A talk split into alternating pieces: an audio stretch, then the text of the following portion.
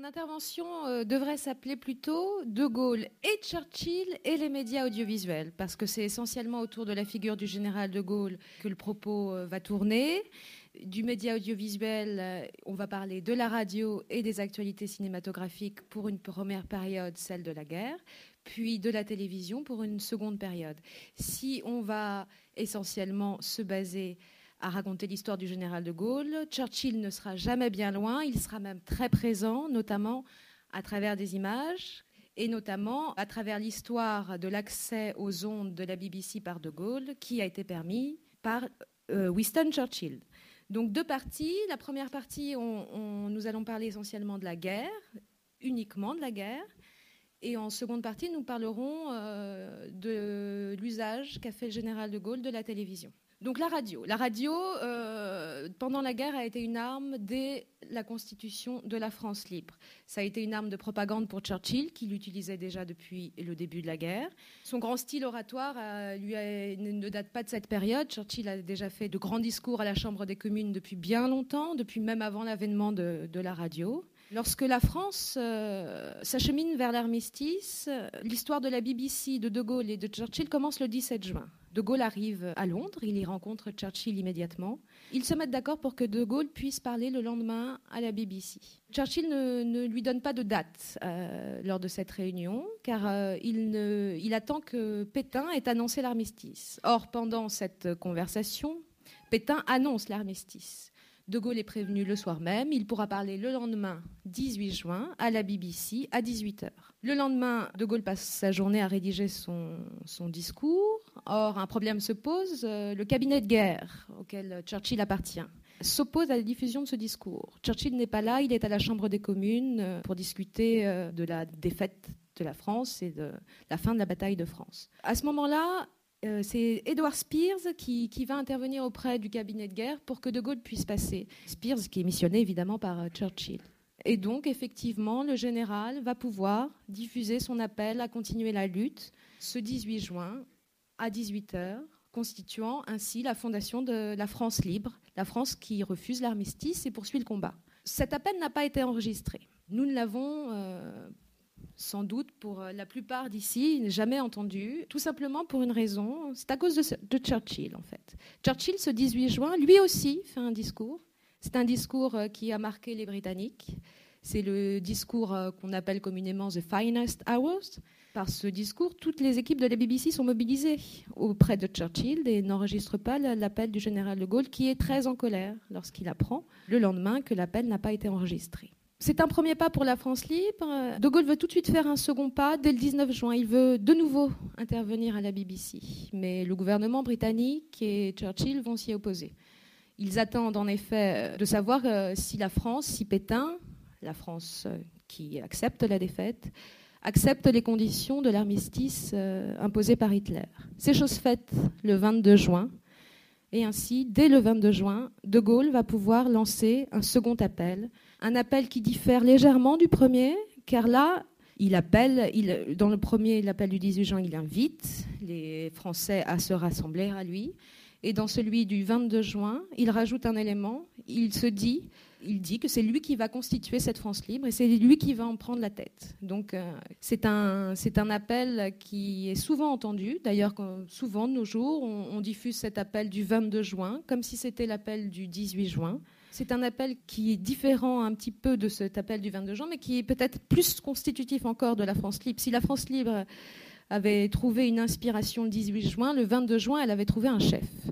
Un chef qui avait été accepté. Donc on, entendra un extrait de cet appel si connu et pourtant dont le nom est si inconnu, l'appel du 22 juin. Donc les premiers temps, De Gaulle va parler, euh, l'été 40, De Gaulle va parler près, neuf fois, neuf fois à la BBC, neuf appels. Euh, on a souvent tendance à penser qu'il n'a lancé qu'un appel. Il y en a eu neuf. Euh, l'appel du 18 juin est parfois relu par les Français libres euh, de la BBC. Donc toute une politique de communication s'organise. Donc De Gaulle utilise la BBC avec l'accord de Churchill pour transmettre les messages de la France libre. Parallèlement à ces prises de parole, il y a deux émissions célèbres qui prennent place dans les programmes de la BBC, Honneur et Patrie, et les Français parlent au français. Au départ, Honneur et Patrie ne dispose que de 5 minutes de temps d'émission sur les antennes en 1940. Ce Jean-Louis Crémieux-Briac, qui nous a quittés la semaine dernière, euh, se racontait que c'était beaucoup moins que les gouvernements norvégiens, que les gouvernements belges ou, d'autres gouvernements réunis à Londres, gouvernements auxquels la BBC, évidemment, allouait aussi un temps de parole. Ce n'était pas quelque chose de spécifique à la France libre. Ces émissions, euh, on m'a posé une question par Internet euh, avant cette conférence de M. Bernard Roubert. Et il me demandait, euh, De Gaulle a-t-il tout de suite été favorable aux émissions de Radio Londres et dans quelle mesure la mise à disposition de la BBC a-t-elle été contrôlée? La mise à disposition de la BBC était évidemment politique. Par exemple, en 1941, De Gaulle s'oppose euh, à la politique euh, des Anglais par rapport à la Syrie. Il est très énervé, il accorde une interview à un journaliste américain. Churchill est très en colère et euh, à son retour, il revient euh, de, de l'Afrique euh, le 1er septembre 1941, mais il n'aura pas le droit de parler à la BBC pendant 14 jours et il le fera effectivement. Il revient le 1er septembre, je vous prie de m'excuser, et il le fera effectivement le 18 septembre. Il avait été privé de, la, BBC par Churchill, qui en fait une arme politique. Parallèlement à ça, les émissions des Français parlent d'autres Français et Honneur et Patrie. Jean-Luc Rémieux-Bréac nous raconte par exemple, qu'en en, janvier 41, de, de, Gaulle découvre que des directives britanniques prescrivent de ne pas attaquer Pétain, tandis que celui-ci est désigné dans une émission en langue anglaise comme le premier résistant de France. C'est quand même assez extraordinaire, en janvier 41. Coup de colère de De Gaulle, énorme, et euh, qu'il fait savoir à Churchill, qui fait, pour se, faire pardonner, c'est pas la bonne expression, on accorde cinq minutes de plus aux Français libres qui peuvent s'exprimer euh, dans l'émission du Midi, portant ainsi à plusieurs, euh, à, 10 minutes au moins pour, pour l'émission Honneur et Patrie, qui diffère de l'émission Les Français parlent au français, dont nous ne parlerons pas beaucoup aujourd'hui. Je vous prie de m'excuser. Oui, dans cette section française de la BBC qui dirige, les émissions françaises, Rémi Briac nous dit que c'était composé d'une majorité de non-gaullistes et même d'anti-gaullistes voyants. Ce qui fait que les rapports euh, entre De Gaulle et cette euh, BBC n'a pas toujours été très simple. Néanmoins, De Gaulle sait ce qu'il doit aux émissions qui sont diffusées sur ses antennes euh, et il n'y aura pas d'interdiction ni de il laissera a priori euh, les Français parlent auto-français libres de leurs émissions, même si évidemment ce sont des émissions de la France libre, ce ne sont pas des émissions qui sont faites en dehors, mais ce sont quand même des émissions qui sont contrôlées par les services britanniques. Au tout début, jusqu'en janvier 41, par exemple, les Français libres n'avaient pas accès euh, à la conférence de rédaction de la section française de la BBC. Il a fallu euh, l'épisode de Pétain résistant pour que les Français libres aient enfin accès. Donc pendant la guerre, en tout et pour tout, De Gaulle va utiliser euh, la, radio pour, euh, pour transmettre ses messages. Il interviendra 65 ou 67 fois à la BBC. Il fera 16 discours qui seront diffusés euh, sur les radios de Brazzaville et d'Alger. Ainsi, il parle souvent et il est écouté. Churchill aussi, évidemment, emploie cette, euh, cette radio pour euh, discuter avec, euh, avec ses compatriotes et avec les étrangers. Il l'utilise également, comme il le fait en octobre 41, pour, pour parler aux Français directement. Et c'est une archive que j'aime beaucoup. C'est ce discours que Churchill a, a, fait aux Français en français le 21 octobre 1941, un peu après Marcel Kébir où il enjoint les Français à continuer à résister, à ne pas se laisser abattre. Et euh, c'est un très très beau discours. Donc Churchill aussi euh, parle aux Français par le biais de, la radio. Mais il n'y a pas seulement la radio. On parle souvent du 18 juin, de cet appel euh, radiodiffusé, mais il y a aussi les actualités cinématographiques à cette époque, qui sont déjà très importantes. Elles le sont moins que la radio. Leur diffusion est évidemment cantonnée aux salles de cinéma. Néanmoins, elles sont là et grâce à elles, aujourd'hui, nous avons des images de guerre, grâce aux opérateurs qui filmaient. Alors au tout début, la France libre est cantonnée aux, volontés du gouvernement anglais par rapport, euh, comme la radio, ce sont les Anglais qui décident, ils ne disposent pas de leurs propres moyens de production. Mais pourtant, très vite, euh, la, la France libre va organiser un embryon de service cinématographique. Ils vont emprunter une caméra à la Paramount et de la pellicule. Et dès l'été 40, euh, deux hommes accompagnent euh, De Gaulle dans son périple pour aller libérer l'Afrique équatoriale, euh, l'Afrique occidentale dans un premier temps. Et donc, ces deux personnes vont filmer De Gaulle, vont filmer les Français libres dans leur première bataille sur le sol d'Afrique. Et puis, ils vont constituer en fait un embryon de service cinématographique des armées qui va continuer à se développer sur le territoire africain de façon concomitante aux, réussites et aux, libérations des territoires. Si bien qu'à la fin de, à la fin de l'année 43, les services cinématographiques des armées françaises sont assez bien développés. Ils ne produisent pas eux-mêmes leurs actualités cinématographiques, mais ils fournissent des images aux Anglais principalement, mais aussi aux étrangers, aux autres étrangers, pour la constitution des, actualités cinématographiques. Euh, ces actualités cinématographiques euh, en Grande-Bretagne, euh, par exemple, sont distribuées dans plusieurs salles, plusieurs producteurs. C'est par exemple les Pathé News, qui sont édités par British Pathé, qui avait été française au début et vendue aux Anglais en 1927. Nous avons la British Paramount, nous avons aussi les Gaumont British News. Toutes ces actualités cinéma, tous ces magazines d'actualité cinématographique vont évoquer la France libre, vont évoquer le général de Gaulle. Pour euh, illustrer cet exemple, euh, je vais vous diffuser euh, un extrait d'un film d'actualité cinématographique diffusé à la mi-41 qui fait une rétrospective déjà des premiers mois de la France libre. Et nous verrons De Gaulle avec Georges VI inspecter les forces françaises libres avant leur départ pour l'Afrique, leur premier départ. Ensuite, nous verrons aussi Churchill, De Gaulle et, le Polonais Sikorski assister à des exercices euh, de manœuvre de tank dans la banlieue anglaise. L'image est très importante et Churchill, s'il a compris que la radio l'était, il avait aussi compris que l'image donc était très importante et il propose, il trouve un, à la fin 40, 41 ou début 42, oui, fin 41, il trouve que De Gaulle n'est pas assez connu des Anglais. Et il demande à une agence de communication de s'occuper de lui. Ce qui fera dire à De Gaulle, on veut me lancer comme une savonnette. De Gaulle pourtant accepte quelque chose qu'il n'acceptera qu'une autre fois seulement, c'est de se laisser filmer dans son intimité, de se laisser photographier, mais il y a aussi des films, il se laisse filmer avec Yvonne dans sa maison euh, du Kent, qui, qui l'occupe euh, de la fin 41 à 42, je ne sais plus jusqu'à quelle date précisément. Et donc nous avons ces images très étranges euh, de De Gaulle et de sa femme dans, leur, dans, l'intimité de leur foyer pendant la guerre. Des images que je diffuserai. Malheureusement, je n'ai pas trouvé de commentaires associés à ces images, car il faut savoir que parfois le commentaire manque. Parfois nous avons le commentaire pour les actualités cinématographiques, parfois malheureusement il manque. Mais nous verrons quand même quelques images de, de ce De Gaulle vendu comme une savonnette.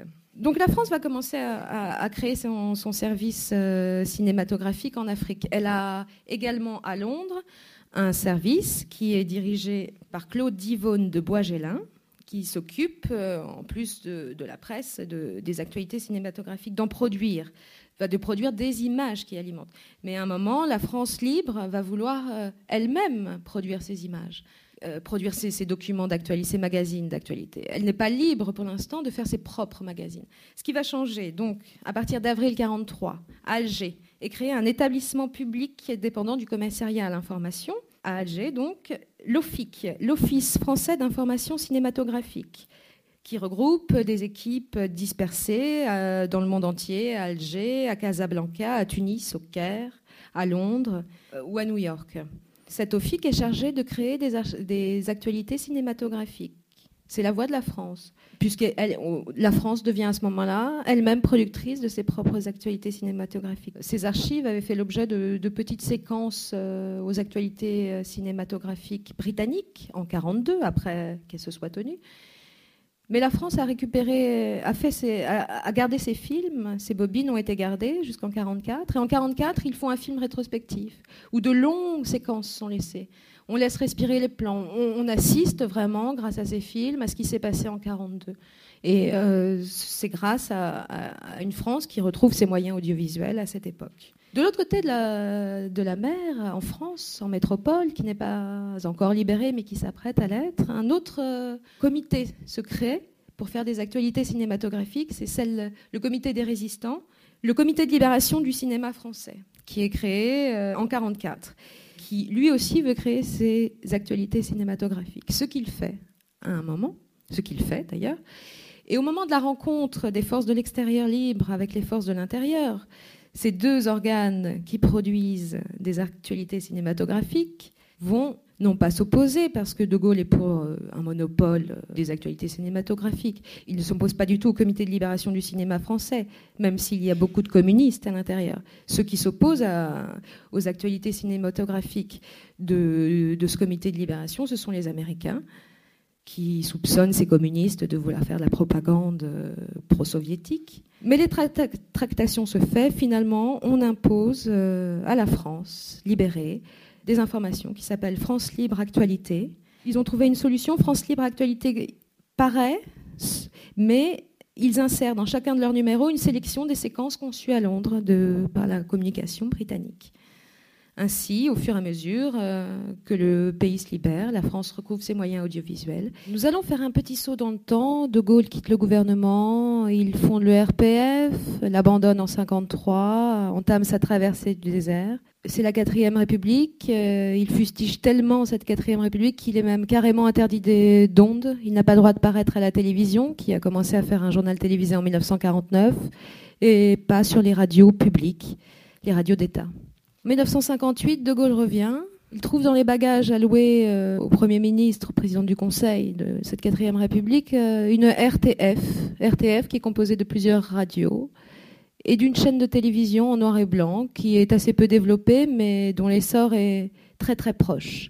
De Gaulle va tout de suite la prendre en main, comme c'est légal, comme c'est prévu dans les textes législatifs, et il va la développer de façon exponentielle la télévision va devenir un média qui compte et c'est sous De Gaulle que cette télévision euh, devient importante. De Gaulle contrôle la télévision par plusieurs moyens, par un moyen essentiel, le ministère de l'Information, car à l'époque il en existait un, qui s'occupe de commander des émissions de télévision pour les besoins du gouvernement, qui s'occupe également de censurer, car c'est une télévision contrôlée par l'État. Il y a plusieurs sortes, pour De Gaulle, en tant que dans sa représentation et dans son usage de la télévision pour sa politique, euh, on peut distinguer plusieurs éléments. Il y a déjà, tout d'abord, je dirais même originellement, les allocutions, les allocutions qui rappellent celles du 18 juin. De Gaulle vient régulièrement s'adresser aux Français directement, sans passer par le filtre de la presse écrite, comme il le dit lui-même. Il, euh, il, considère la presse écrite contre lui. Et grâce à la télévision, il va pouvoir s'exprimer directement et en images auprès de tous les foyers français. C'est par exemple lui qui instaure la tradition que nous connaissons encore aujourd'hui des vœux, des vœux de Nouvel An. C'est une tradition qui n'existait pas avant. Il le fait dès, l'année euh, dès, l'année 60 pour euh, les vœux pour 1961, même s'il l'avait fait l'année d'avant, mais juste par écrit. Euh, de Gaulle aussi utilise euh, d'autres sortes de représentations télévisées. Par exemple, ses conférences de presse sont diffusées en intégralité avec un léger décalage. Elles ne sont pas en direct direct. On, attend quelques secondes pour voir si jamais il y avait un problème, un dérapage, pour ne pas le diffuser. D'autres sortes de représentations, comme euh, les reportages du journal télévisé qui suivent l'actualité du président de la République par exemple les voyages en province, qui sont extrêmement contrôlés. Ils sont organisés, les, séquences filmées et diffusées à la télévision sont conçues avec les services de l'Élysée, le ministère de l'Information et évidemment la RTF, la télévision. Gaulle fait aussi quelques rares entretiens avec un journaliste. Euh, les premiers se déroulent en 65 avec Michel Droit. Il est mis en, il est alors en balotage face à François Mitterrand. Durant tout le premier tour de l'élection présidentielle, il a quasiment refusé d'utiliser son temps de parole euh, officiel, contrairement à ses autres adversaires. Ce qui fait que De Gaulle paraît carrément absent de cette campagne, qui est une nouveauté à la télévision, car à cette époque, c'est la première fois qu'on diffuse des professions de foi télévisées. C'est également la première fois que les Français, les téléspectateurs du moins, sont invités à assister à des débats d'opinion, pas des débats d'opinion, mais à des voix contraires à celles du gouvernement. Le gouvernement vient se faire critiquer sur ses propres ondes. C'est une porte qu'il ouvre en 65, c'était une porte qu'il devait ouvrir, il n'avait pas le choix, et cette porte ne se refermera plus. Au fur et à mesure du temps qui passe, par la suite, la télévision va s'ouvrir euh, aux tendances, à l'opposition et aux, gens qui n'ont pas... Euh, les mêmes opinions que le gouvernement qui les dirige. Pour euh, illustrer euh, cette partie, j'ai choisi trois, trois, archives. Il y a déjà celle de Gaulle arrive en, en, mai 58. Il devient président le, en, janvier 59 avec l'institution de la Ve République. Et euh, dans ce laps de temps assez court, finalement, six mois, pour euh, apaiser un petit peu l'Algérie, mettre sur pied une constitution, devenir président de la République, il trouve le temps de remercier tout de suite un de ses grands amis, Churchill, qu'il convie le 16 novembre 1944 à se voir remettre euh, la plus grande des décorations pour les Français libres, c'est-à-dire la Croix de la Libération qui sera donc remise à Churchill à cette occasion. évidemment, la télévision en fait l'objet d'un long reportage donc De Gaulle utilise de plusieurs sortes de produits télévisuels, si je puis dire, pour, euh, pour directement s'adresser au peuple. Il y a aussi les reportages donc, sur euh, ses voyages en province. Durant tout son premier septennat, De Gaulle a parcouru la France. Il a visité tous les départements de France. Et ça faisait partie de son programme de communication politique, son programme de réunion de la France, pour euh, se montrer partout et pour que les Français sentent, c'est ce qu'il dit, un sentiment d'union nationale des gens qui faisaient partie du même peuple. À propos des voyages en province, De Gaulle a écrit dans ses mémoires, je le cite, Au total, il se produit autour de moi, d'un bout à l'autre du territoire, une éclatante démonstration du sentiment national qui, apparaît ensuite partout grâce à la télévision. Pour conclure, euh, De Gaulle est passé rapidement maître euh, dans l'art d'utiliser la télévision euh, ou de la mettre au service de son gouvernement, parce qu'on pourrait développer énormément d'exemples du contrôle de l'information par les gouvernements de De Gaulle. Ça a été une arme euh, importante dans la Ve République, une arme, oui, une arme de communication. C'est lui qui a créé ces nouveaux rituels euh, qui s'établissent encore aujourd'hui euh, entre le président et les Français, à savoir les allocutions télévisées, les conférences de presse qui sont encore télévisées aujourd'hui et, et, dont les médias font à raison grand cas.